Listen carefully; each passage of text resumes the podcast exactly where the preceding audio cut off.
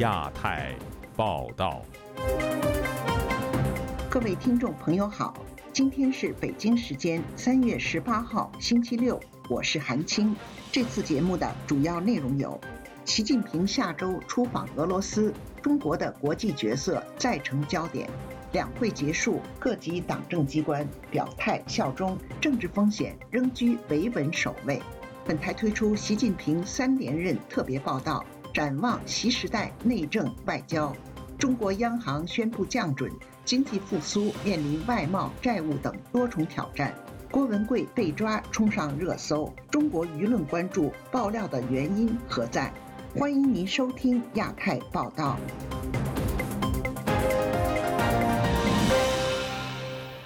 中国国家主席习近平下周将出访俄国，并与俄罗斯总统普京会面。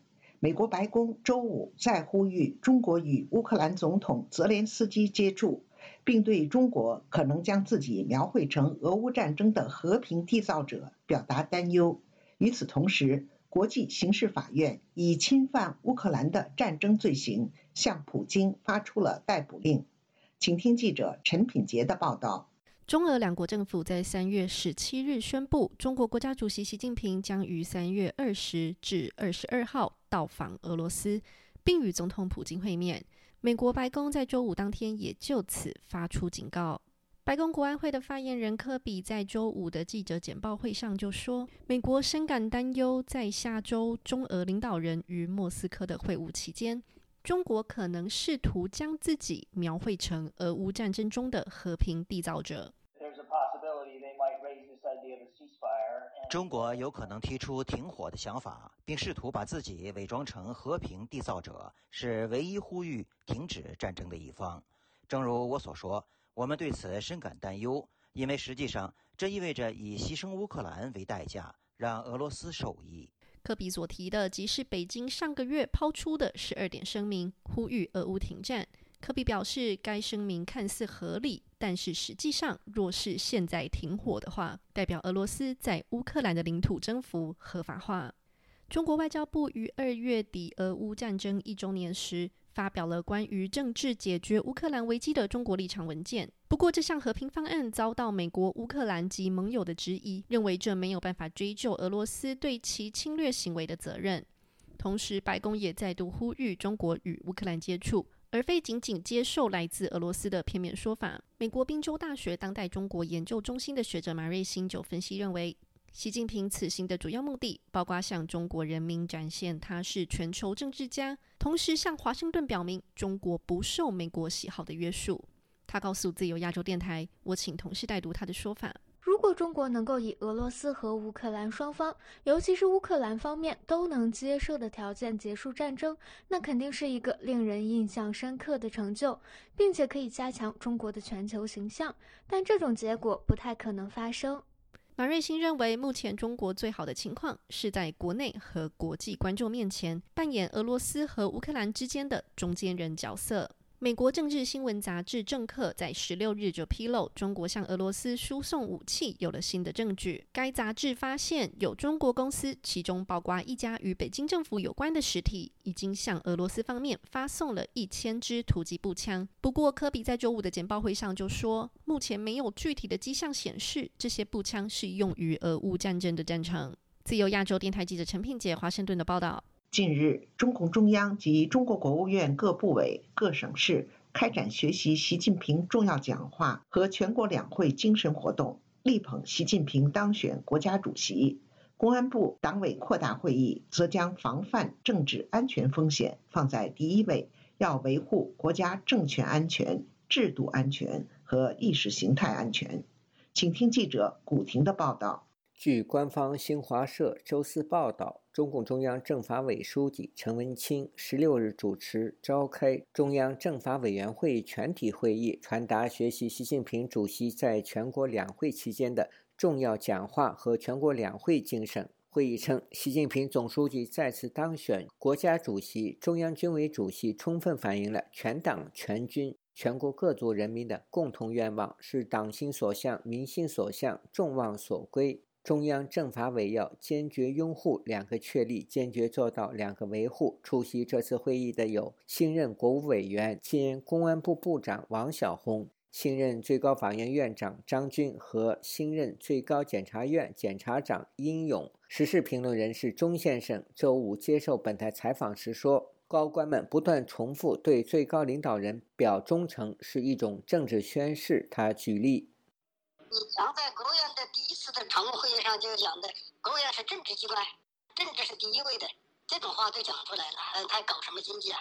前几天李鸿忠在两会上他就带了带了头了嘛，李鸿忠的那个讲话更肉麻呀，谁都没办法超过他了。就跟当年的林彪一句顶一万句，基本上就是这样。此前一天，公安部先后召开了党委会纪律论学习中心小组学习扩大会议。当局对会议内容表述与政法委大致相同，但在落实两个维护方面提出了具体内容。官媒报道，会议指出要全力维护安全稳定，要始终把防范政治安全风险置于首位，坚决维护国家政权安全、制度安全、意识形态安全。郑州某中学前语文教师贾女士对于公安部会议强调，要坚决维护国家政治安全、制度安全、意识形态安全。她说：“从2012年提出的三个自信到后来的四个自信，但公安部的表态显现的却是不自信。”她对本台说：“作为一个执政党，如果你对老百姓非常有信心，那你首先要让老百姓百分之八十满意。你搞得你自己都没有自信。”才会在公安部啊各个部门来进行一个严厉的去监控，事情就是要来源于民众对政府接受民众的监督。那说一句话就打压就删帖的话，那就是不自信。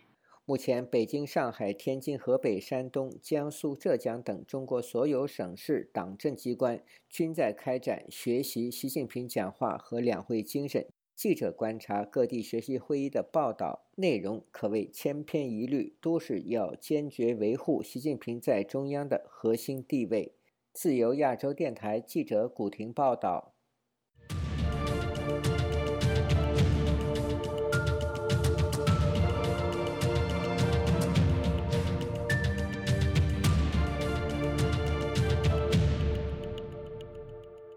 习近平三连任后。将如何推动外交政策？有学者认为，他会延续中国力求成为国际标准制定者、重塑世界秩序的野心，并以南方国家为首要拉拢目标。在促成沙伊协议后，习近平又将出访俄罗斯。当世界看到习近平换上和平使者的新衣，谁又会在队伍中给予掌声呢？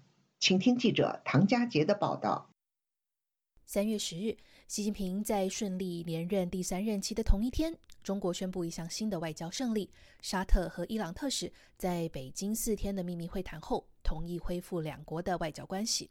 三个国家的代表签署了联合声明，我认为这是对话的胜利，是和平的胜利。主持闭幕式的中共中央政治局委员王毅对记者说。这次的对话是习近平提出全球安全倡议的成功实践。他形容中国是一个善意、可靠的斡旋者。长期关注中国与中东关系的以色列学者、大西洋理事会全球中国中西研究员陶文亚告诉本台，这是一场北京在国际外交领域上非比寻常的展示。在地区冲突调解中，中国往往倾向于当跟随者、促进者。而非领导者的角色。这次让人惊讶的是，中国不但领导，而且还在美国不在场的情况下，成功调解了国际纠纷。不过，陶维亚指出，沙特与伊朗各自有达成协议的驱力，双方的对话也已在伊拉克推动的基础上进行多年。此次参与沙伊谈判，又在完全对外保密的情况下进行，对中国来说是一个低风险的做法。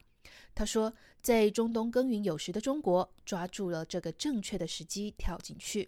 在许多关注中国外交的学者看来，习近平执政十年，一步步展现并落实他的全球野心。二零一三年，习近平在访俄罗斯的期间，首次提出构建人类命运共同体。明文写道，要在当下的国际秩序中，提出一个增进人类福祉的中国方案。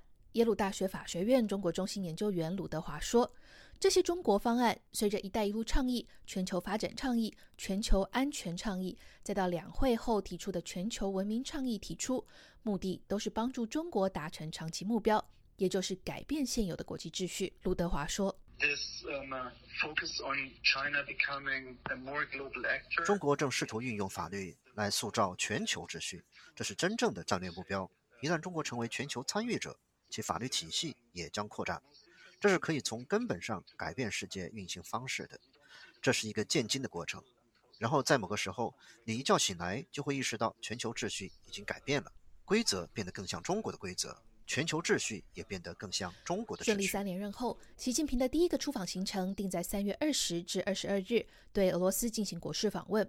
中国官方延续沙伊谈判成功的势头，称这次的访问是为了和平而去。中国始终没有加入国际社会对俄罗斯入侵行动的谴责。今年二月底。俄乌战争一周年之际，中国发表了关于政治解决乌克兰危机的中国立场文件，重申中方的十二项既定立场，表达支持双方恢复直接对话，达成全面停火。捷克智库欧洲价值安全政策中心研究员普拉萨克说：“乌克兰战争对欧洲人的影响是极大的，人们感受非常切身。东欧国家每个小镇都有乌克兰的难民涌入，过去这些地区也有不少俄罗斯的支持者。”但在战争之后，剩下不到百分之十，政治格局正在发生巨大的变化，也连带影响到人们对中国的看法。他说，习近平的连任某种程度加强了欧洲反共产主义中国的力量。他对中国穿上所谓和平使者的新衣并不看好。自由亚洲电台记者唐佳杰，华盛顿报道。继新官上任的中国总理李强公开做出经济复苏的承诺后，中国央行本周五宣布。再次下调金融机构存款准备金率，试图以此刺激资金流动。但有学者认为，官方最新数据显示中国经济正在衰退，仅凭降准并不足以支持经济复苏。请听记者经纬的报道。中国央行周五宣布，自三月二十七日起降低金融机构存款准备金率零点二五个百分点。受疫情影响，经济下行。中国央行去年曾两次下调该利率，上一次下调在去年十二月，共计释放约五千亿元长期资金。虽然中国央行并未给出本次降准后将释放多少资金的评估，但路透社援引分析人士估计，可能与去年底的规模持平。从事金融工作多年的中国民营企业家胡立任告诉本台，五千亿元对提振房地产行业来说可谓杯水车薪。他分析说，近些年固定资产迅速贬值，导致企业抵押贷款受阻，而降准以刺激贷款的有效性并不大。像这种情况下，他也拿不出那么多的抵押品来做贷款，所以这些钱啊，最终还会流到政府的手里。央行公告显示，此次降准是为了推动经济实现质的有效提升和量的合理增长，打好宏观政策组合拳。央行还承诺保持流动性合理充裕，降低企业融资成本，以支持经济复苏。美国民间机构信息与战略研究所经济学者李恒清分析说，习近平执政十年来，营商环境一再恶化，外资在中国市场也不能自由流通，导致市场信心一再降低。中国的问题并不是流动性的不足的问题，真正中国的问题呢，实际上是大家的信心不足，表现在呢消费信心不足、投资信心不足。哦，李强在两会结束的记者会上也说来狠话，哎，都说呢这个要提振信心，我们对民营企业。一视同仁，哎，但是呢，这个时候我个人认为实际上是晚了，就是你已经铸成了大错。你现在喊的这些话呢，是权宜之计，真的等度过了这次难关、经济难关以后，他又会回到原来的路上，继续呢杀鸡取卵。中国前总理李克强在本月初的政府工作报告中提出，将二三年国内生产总值的增长目标设定在百分之五左右。华尔街日报指出，该目标凸显中国去年经济增长受疫情影响，没有达到政府预期。而中国新任总理李强就职后，第一时间承诺将提振中国这个全球第二大经济体的经济增长，重塑商业信心，并将努力解决庞大的地方债务问题，抵御重大风险。本周五，中国财政部也发布了今年一至二月财政收支数据。数据显示，全国税收收入同比下降百分之三点四，全国一般公共预算支出同比增长百分之七，支出中债务付息居高位，同比增长百分之二十七点三。李恒清认为，全线飘红的数据暴露中国经济衰退明显。李恒清指出，债务付息在财政支出中占比攀升，导致目前中国面临的最大问题是政府运营成本持续增加，尤其是地方政府已经出现了运营困难。中国如果要解决短期内的资金缺口，政府还需要继续扩大举债，但一旦债务失控，中国整体经济将面临极大风险。自由亚洲电台记者金伟华盛顿报道。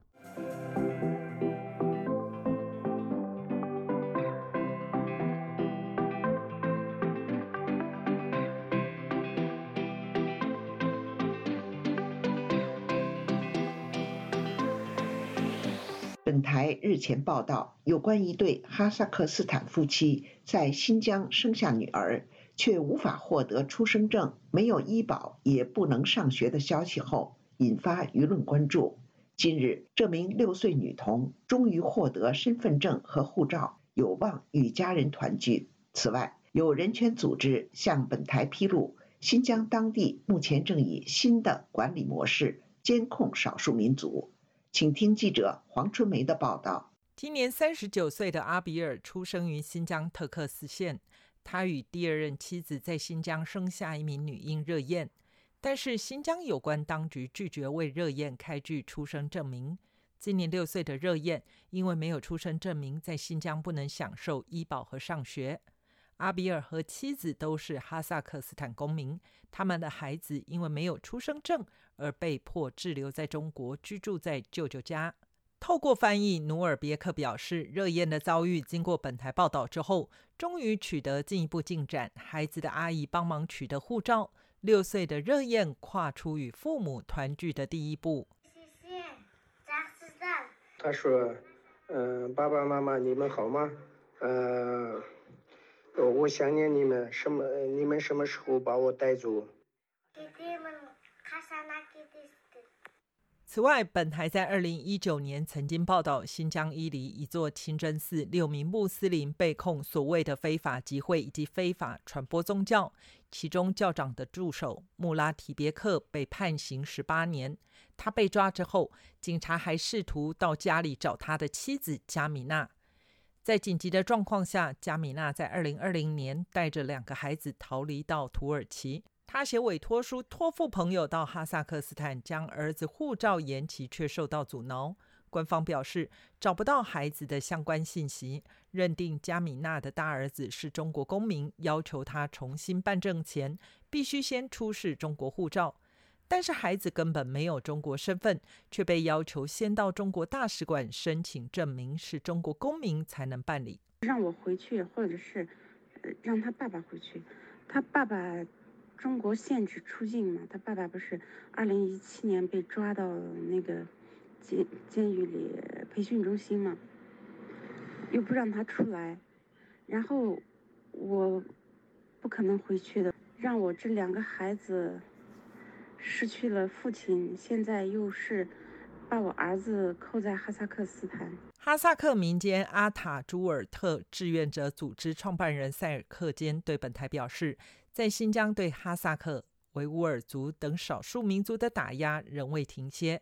他提到，一个家族七兄弟分隔两地，两个兄弟在哈萨克斯坦定居，其余五兄弟都留在新疆。七个人明明是亲兄弟，但是中国当局只允许新疆的其中一个兄弟与在哈国的亲戚通电话，其他人根本没资格。塞尔克坚说：“这就是现在新疆的管理模式，假装这些人很有自由，实际情况则无。”自由亚洲电台记者黄春梅台北报道。曾在海外掀起舆论风暴的。中国流亡商人郭文贵近日被美国警方拘捕，相关消息一度冲上微博热搜。那么，人们对于郭文贵被捕究竟怎么看？中国舆论关注爆料革命的原因何在？请听记者凯迪的报道。当地时间三月十五号早晨，中国流亡商人郭文贵在美国纽约市被警方拘捕，罪名是涉嫌策划欺诈超过十亿美元。美国司法文件显示，郭文贵从大量追随者中非法敛财，导致数千人受害。其涉嫌欺诈的超过六点三亿美元收益也被美国政府没收。值得注意的是，当天提出起诉的纽约南区检察官办公室在推特上罕见地用中文发出一连串推文，罗列了对郭文贵的指控。当天下午，郭文贵在纽约南区法院过堂，不过在法庭外却依然聚集了一些摇旗声援他的追随者。检方告诉法新社，郭文贵对法官表示，他不承认有罪，接受被拘留。郭文贵被捕的消息在海内外社媒平台引发热议，很多人说这是大快人心，还有人对自己没有及时认清其骗子身份感到羞愧。旅美经济学者夏叶良告诉本台：“我们都认为被抓的太迟了，应该是三四年前、四五年前都可以抓。如果要是早几年抓的话，不会有这么高的金额。他现在涉案金额是十亿多美元。”与此同时，郭文贵被捕的消息也冲上中国微博热搜。面对海内外舆论关注，中国官方表态却似乎略显尴尬。在中国外交部本周四举行的新闻发布会上，对于路透社有关郭文贵十亿美元诈骗罪的提问，发言人汪文斌忽然停顿好几秒，然后才说：“我不掌握有关的情况。”随后，外交部官网上的文字稿还对此进行修改，变成注意到了有关报道。郭文贵的话题颇为复杂，在海外人士中一直争议度颇高。独立作家慕容雪村推文中说：“郭文贵被捕之后，估计大多数他的追随者会相继散去。不过，他们所留下的这一地灰烬依然值得思考。最重要的问题是，郭文贵到底实现了什么成就？他的爆料革命对共产党的统治有什么影响吗？他的建国行动会载入史册，还是只是一场笑谈？”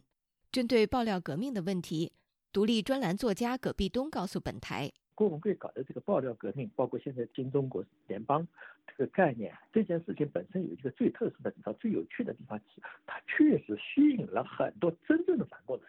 那么这也从另一个角度反反映了一个问题呢，就是说中共这个倒行逆施，确确实实的引起了中国很多清醒的民众的反感，很多人在寻找反对他的这个渠道。戈壁东说。反共人士的最终目标就是建立宪政，把中国变成一个现代国家。而郭文贵并不能代表大家所追求的反共事业。根据美国司法文件，郭文贵目前面临电汇欺诈、证券欺诈、银行欺诈和洗钱等共十一项指控。如果所有罪名成立，他将面临最高一百九十五年的刑期。以上是自由亚洲电台记者凯迪华盛顿报道。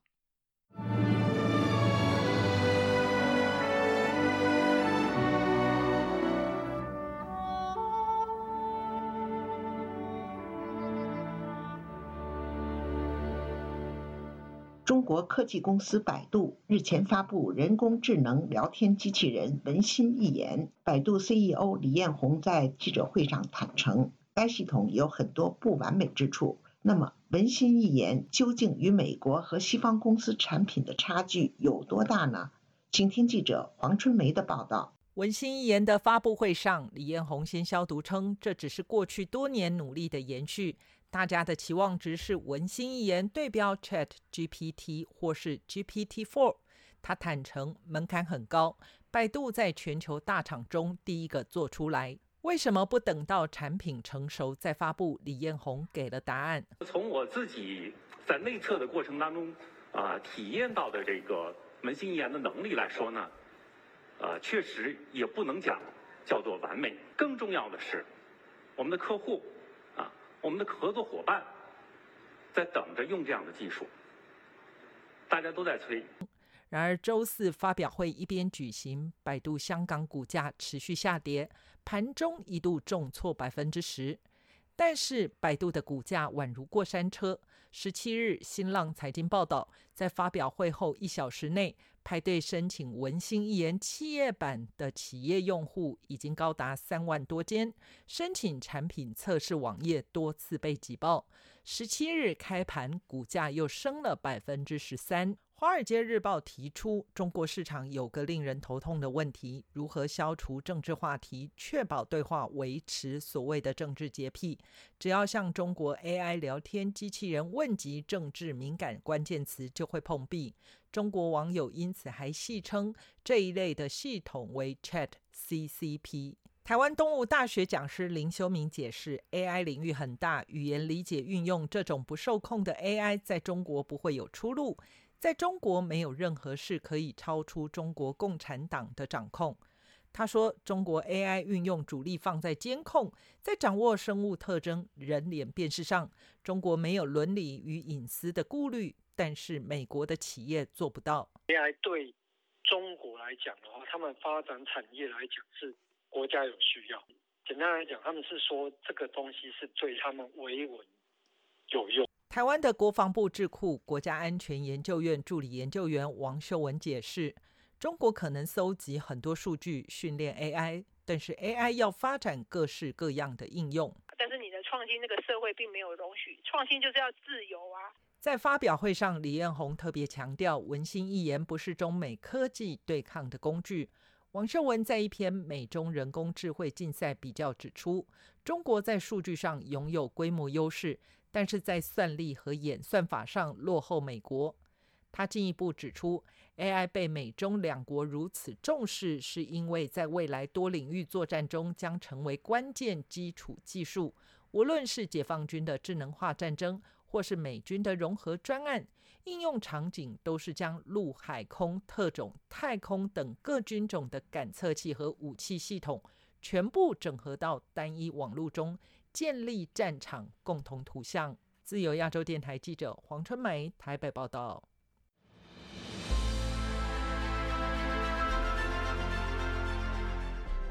用暗网访问自由亚洲电台，避开老大哥的眼睛。为了协助读者能够安全的获取被中国政府封锁的新闻，自由亚洲电台联手开放科技基金，为公众提供暗网入口。中国大陆的读者可以借此匿名访问本台，以浏览最新疫情消息和其他敏感新闻。该暗网普通话网址是：https: 冒号斜杠斜杠 www 点。r f a 六二 z l 六 z 六 o w m t l f 点 o n i o n 斜杠 m a n d a 二 i n 斜杠，读者可使用基于火狐的洋葱浏览器，匿名访问以上网址。该浏览器最初由美国海军研究实验室设计。可以通过像洋葱一样的多层加密结构，屏蔽互联网用户的地点和身份，绕开政府的审查和监控。节目最后，我们再来关注一下最近发生的热点事件。据路透社报道，国际刑事法院周五发布了一份逮捕令，指控俄罗斯总统普京要对在乌克兰犯下的战争罪行负责。还指控普京涉嫌非法驱逐儿童和非法转移人员从乌克兰领土到俄罗斯联邦。据德国之声报道，德国联邦教育及研究部部长将于三月二十一号访台，这是二十六年以来首位访台的德国部长。德方强调，这次访问是在欧盟与德国的一中政策框架下，遵循了德国联合政府的执政协议。另据路透社报道，消息人士称，德国部长这次访台不会会晤蔡英文总统，以免过度刺激中国。全球最大的网络科技公司之一谷歌的研究人员最近发现，有中国政府背景的黑客开发出能规避普通网络安全技术的工具，侵入美国政府和商业网络而不被发现。美国《华尔街日报》在报道中披露。谷歌发现的这些网络入侵行动与一家可疑的中国黑客组织有关联，但并没有指出这家组织的具体情况。据彭博社报道，美军印太司令部司令三月十六号对媒体表示，他一直在安排与中国军方官员接触，但中方反应迟缓。这位司令说，他是在伙伴国发出对话的呼吁后。开始着手这些对话安排的美国国防部长奥斯汀与前中国国防部部长魏凤和几个月前在一次会议上也对双方沟通表示了支持。听众朋友，自由亚洲电台的亚太报道节目到这里就播送完了，感谢您的收听，我是韩青，我们下次节目再会。